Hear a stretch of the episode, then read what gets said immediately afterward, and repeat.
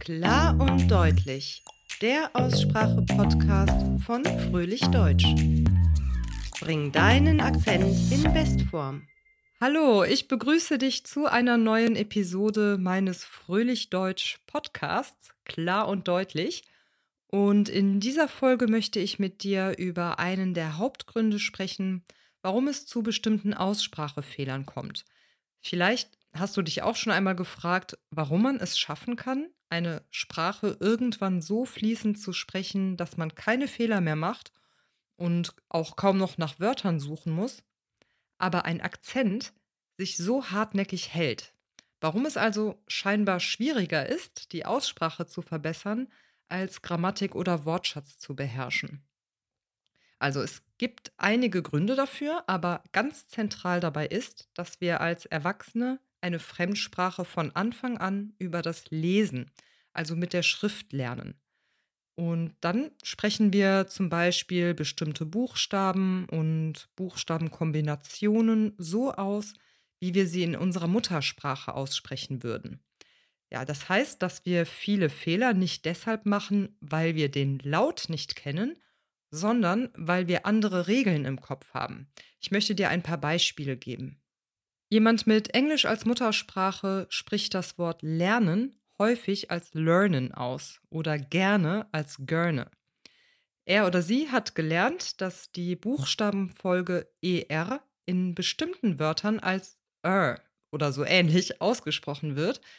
Das sitzt ziemlich fest im Kopf und diese Aussprache gilt aber nicht für das Deutsche. Und es ist nicht so, als wäre ein Englisch-Muttersprachler grundsätzlich nicht dazu in der Lage, den Buchstaben E auch als E auszusprechen. Das kann er eigentlich schon.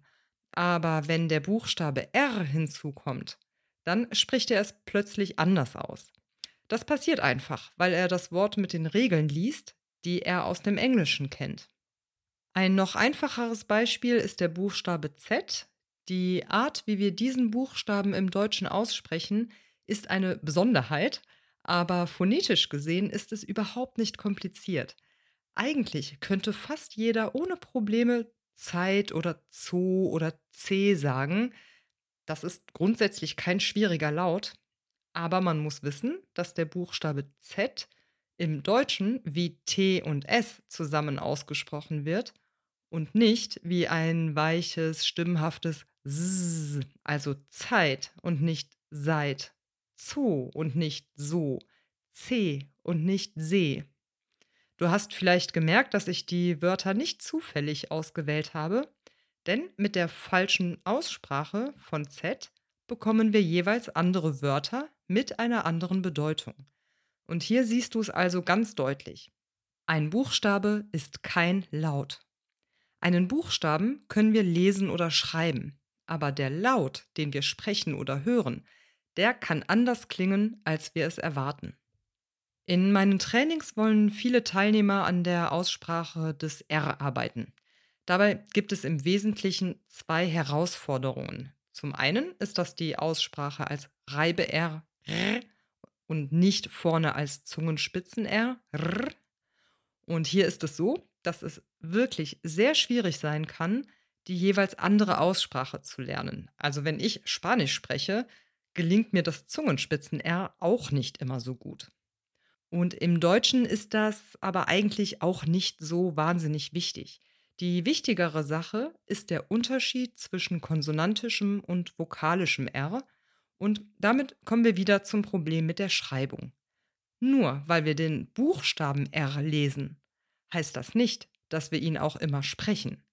Achte mal darauf, wie oft du wirklich ein R hörst, wenn ich weiterspreche. In den Wörtern wir, weiter, nur und unglaublich vielen anderen können wir ein R zwar lesen, aber wir sprechen es quasi als reduziertes A aus. Wir, weiter, nur und nicht wir, weiter, nur. Ich habe jetzt natürlich übertrieben, aber sobald meine Teilnehmer das verstanden haben, sind sie immer ganz erleichtert und glücklich, dass sie dieses schwierige Reibe-R, das ja irgendwo ganz hinten im Mund gesprochen wird, gar nicht so oft brauchen, wie sie dachten. Merke dir also, der Buchstabe R ist nicht immer auch der Laut R. Buchstabe und Laut sind also auch hier nicht dasselbe. Ich würde dir wirklich empfehlen, regelmäßig Podcasts, Nachrichten oder Hörbücher ohne Transkript anzuhören. Dadurch lernst du dich wirklich an die echte Aussprache zu gewöhnen und orientierst dich nicht mehr so sehr an dem Schriftbild. Du kannst deine Aussprache enorm verbessern, wenn du zu 100% verstehst, dass Buchstaben keine Laute sind. Und dann wirst du feststellen, dass du viele Fehler ganz einfach loswerden kannst weil die richtige Aussprache eigentlich nicht so schwierig ist, sondern du benutzt halt einfach nur oft die falschen Regeln.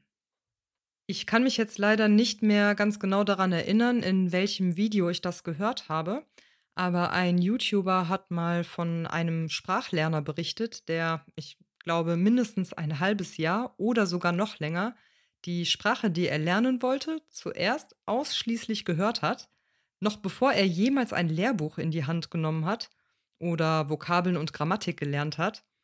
Und ja, diese Methode ergibt auch Sinn, da sie dem natürlichen Sprachenlernen am nächsten kommt. Schließlich werden wir nicht mit der Fähigkeit zu lesen geboren, sondern hören als Baby und Kind jahrelang unsere Muttersprache, bevor wir lernen zu lesen oder erste Wörter und Sätze sprechen. Natürlich ist das für die meisten Erwachsenen völlig unpraktisch, denn wir wollen ja sofort in der neuen Fremdsprache kommunizieren. Aber wie der YouTuber berichtet hat, konnte sein Bekannter die Fremdsprache später vollkommen akzentfrei sprechen. Einfach weil er so viel Zeit mit dem Hören verbracht hat und das Lautsystem der Sprache dadurch ungefiltert wahrnehmen konnte. Das ist nur ein weiteres Beispiel, das uns zeigt, wie elementar es ist, richtig hinzuhören, wenn wir unsere Aussprache verbessern wollen. Gut, wenn du diesen Podcast hörst und verstehst, ist es für die Methode natürlich zu spät, zumindest für die deutsche Sprache. Dennoch kannst du einmal versuchen, dich ganz frei und ungefiltert dem Hören zu widmen und dich dabei ganz bewusst auf die Aussprache, die Intonation, den Klang der Sprache zu konzentrieren und weniger auf den Inhalt. Es gibt so viele Audioquellen, die du nutzen kannst. Du kannst ja auch Kopfhörer dazu nehmen, damit du noch fokussierter bist. Videos funktionieren zwar auch, aber ich würde sagen, sie sind besonders dann nützlich, wenn du dir die genauen Bewegungen anschauen möchtest, um einfach noch besser zu verstehen, wie bestimmte Laute gebildet werden. Ja, aber da wir ohnehin die meisten Laute im Mund nicht sehen können, spielt das Hören eine viel, viel größere Rolle. Und was du auch machen kannst, ist die Wiedergabegeschwindigkeit zu reduzieren.